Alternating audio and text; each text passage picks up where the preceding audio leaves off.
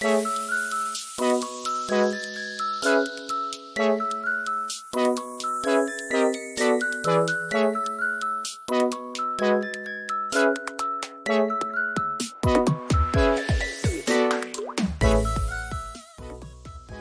さんこんにちは、えー、時刻はですね現在午後1時36分になりました、えー、チョンミョンが今日もお送りします。ユニコーンを覗き見のポッドキャスト。ちょうど今娘が寝たところでやっと少しばかりの休憩の時間ができたところですね。皆さんはどうお過ごしですか？ゴールデンウィーク中真っ只中なので結構忙しく予定を詰め込んで楽しく過ごされている方が多いんじゃないかなと思います。ちなみに私は全くどこに行くこともなくずっとお家の中で過ごしている 毎日なんですがまあ家の中でずっとって言ってもお買い物とかお散歩には少し出かけたりしています。それでは今回のユニコーンを覗き見のポッドキャスト第2回目が始まります。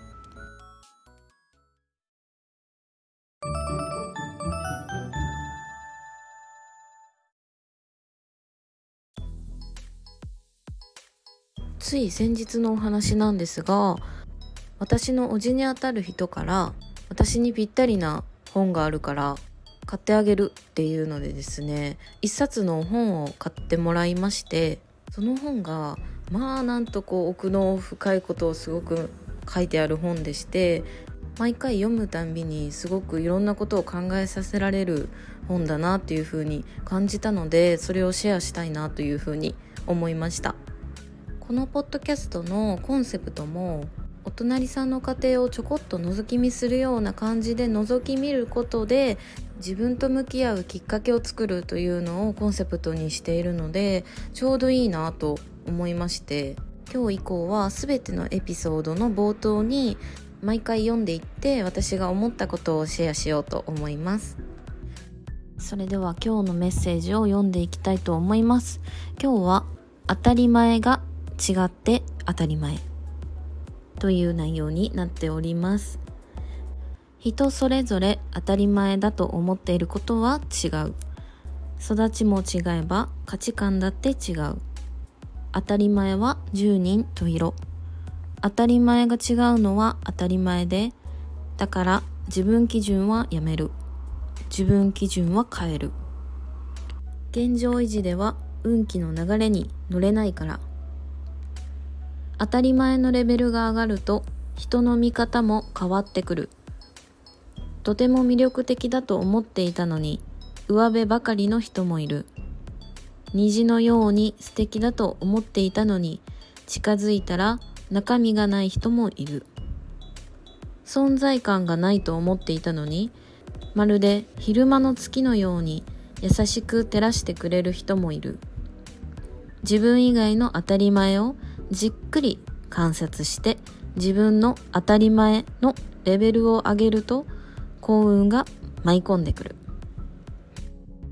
はい以上になります。当たり前が違って当たり前という内容ですが皆さんの中で当たり前っていうとどういうことが浮かびますか？私はこのタイトルを聞いて自分の中の当たり前を結構人に押し付けてしまっている部分が多いんじゃないかなっていうふうにこう読んでいて思いました。っていうのも特にそういうのって夫婦間の中で当たり前でしょっていうようなすれ違いがすごく多いんじゃないかなって読んでいてすごく感じて何かやっぱりトラブルが起きたりこう意見のすれ違いみたいなのが起きたりする時ってこう私の当たり前と例えば旦那さんの当たり前っていうのが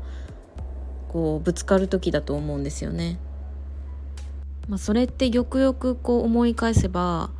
まあ、それぞれの当たり前が違って当たり前なんだなっていうふうにこのタイトルを見て一番に思いました。まあ、その当たり前と当たり前が多分ぶつかることによってすごくこう勃発する喧嘩が多くなってしまったりするのかな。でもまあそこで大事だなって思うのは相手の当たり前を受け止めて2人の中で新しい当たり前を作るだったりとか2人の中じゃなくっても相手の当たり前を聞いた上で新しい自分の当たり前を新しく作っていくっていうことがすごく大事、まあ、これって言い換えるとこう相手の当たり前を受け入れるっていうのは許容するっていうことだと思うので相手の当たり前を許容してあげると自分の当たり前も許容してもらいやすくなる。自分の当たり前も許容されるかもしれないですよね。夫婦って本当に難しいなって思うのが、まあ、当たり前が、ね、それぞれやっぱり生きてきた環境だって違うし価値観だって違う2人が一緒になって家族っていうものをこう作っていくじゃないですか。でもそうなった時にやっぱり当たり前と当たり前がぶつかるのはこう当然のことであってでもそこで本当に大事なのって落としどころをこう2人でいかに見つけていくかっていうことかなっていうふうに私は思っているんですよ。そういうふうに当たり前と当たり前がぶつかってしまった時に自分の当たり前がいかにも正しいっていう風な視点の置き方だといつまでたっても平行線になってしまっていい循環にならない気がするんですよね。だからこそこう根本的に当たり前が違って当たり前なんだっていうことを当たり前かのように自分の中の、まあ、マインドセットとして置いておくっていうのが大事ですよね。まあこれ夫婦じゃなくても多分、まあ、職場だったり、まあ、お仕事の中でもそうですし家族の中でもそうですしいろんなところで置き換えて言えることなんじゃないかなと思います。でそして私がまたちょっと視点が違うんですけど当たり前っていう風にこう感じていることってすごく多いなという風に思いました。でそれは何でかっていうとちょうどあのタイムリーにですね私の実の妹が第一子男の子出産しました。パチパチパチパチ。で出産とかも人それぞれドラマがあってそれって全く違うじゃないですか。もちろん健康にね生まれてこない赤ちゃんとか私は結構出血量が本当に800ミリ以上出たっていうので大量に出血をいたしましてそういう母体の状態だったり、まあ、人によって本当様々なんですよね。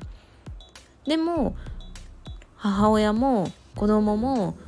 命に別状がなく生まれてくることとか生まれてきたことっていうのは当たり前じゃないなっていうふうにその妹の最近の出産があって改めて感じたことがありました。命があることっていうのもそうなんですけど幸せっていう風に感じられるとか食べられることとかまあ泣けること怒れることとかあとは話せるとか、まあ、手があって足があるとかそういう本当に普段はもう当たり前いちいちこういうことにこう目を向けないじゃないですかそういう当たり前のことって。っていうことにこれは当たり前じゃないんだっていうふうに気づくっていうことがすごい大事なんじゃないかなって思いました。で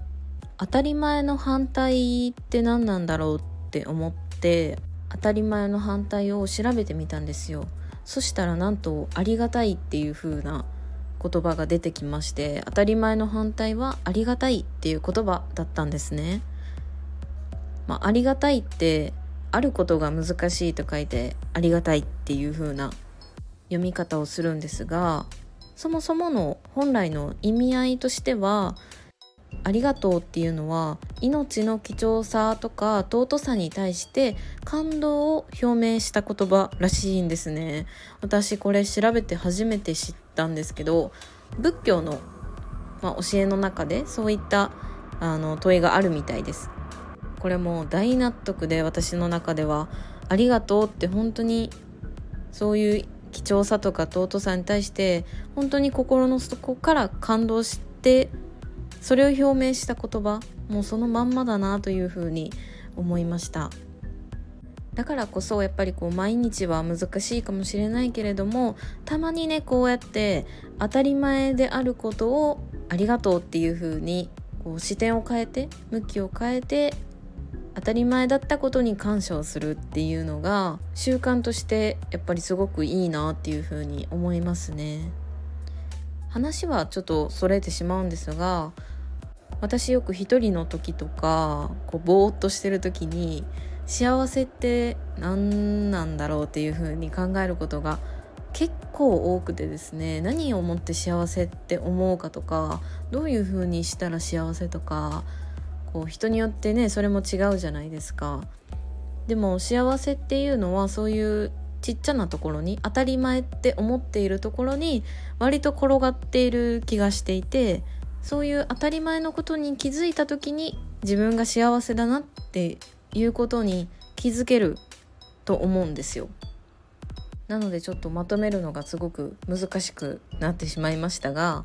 今日はですね皆さん当たり前だなって普段思ってしまっていることにちょっと目を向けてみてそれがありがたいことなんだなっていうふうに感じられるちょっとだけ心の隙間に余裕を作ってみるっていうことをしてみてはいかがでしょうか私も妹の、ね、息子が生まれてなかったらこういう風にまた改めてその当たり前に気づくことができなかったので本当に生まれてきてくれてありがとうでした。これは余談なんですが最近夫婦の間でちょっとしているなんか自然とそういう風になったんですけど最近。あの寝る前に一緒にお布団に入って一日のこうしてくれたことにお礼を言い合うっていう習慣が最近できまして例えば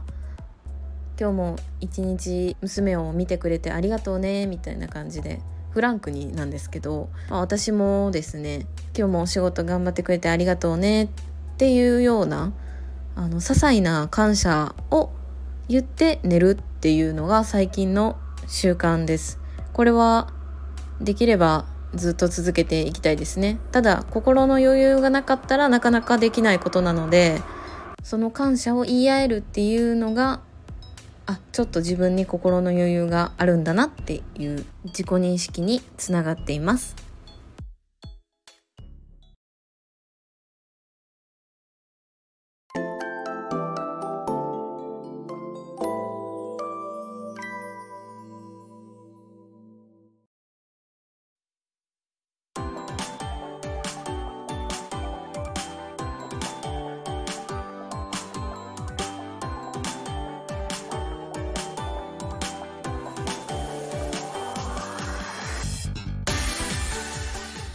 はいということで今回のユニコーンを覗き見のポッドキャストいかがでしたでしょうか？実はまだ少し後ろの BGM だったりジングルに少しちょっと迷いがあっていろんなパターンを試しているんですけれども今日の感じが一番なんか良さげなのでこれで統一していこうかなと思っています。なんかこのエンディングの曲とかすごいキャッチーな感じで可愛らしくてすごい好きなんですよね。ちなみにですねこちらの音源は「流星コネクト」という曲で龍崎はじめさんという方の音楽曲になっています。このユニコーンを覗き見のポッドキャストでは皆様からの放送のお題や質問を大募集しております。ぜひですねお便りを送りたいという方はスタンド FM というアプリからレターを送るで送信してみてください。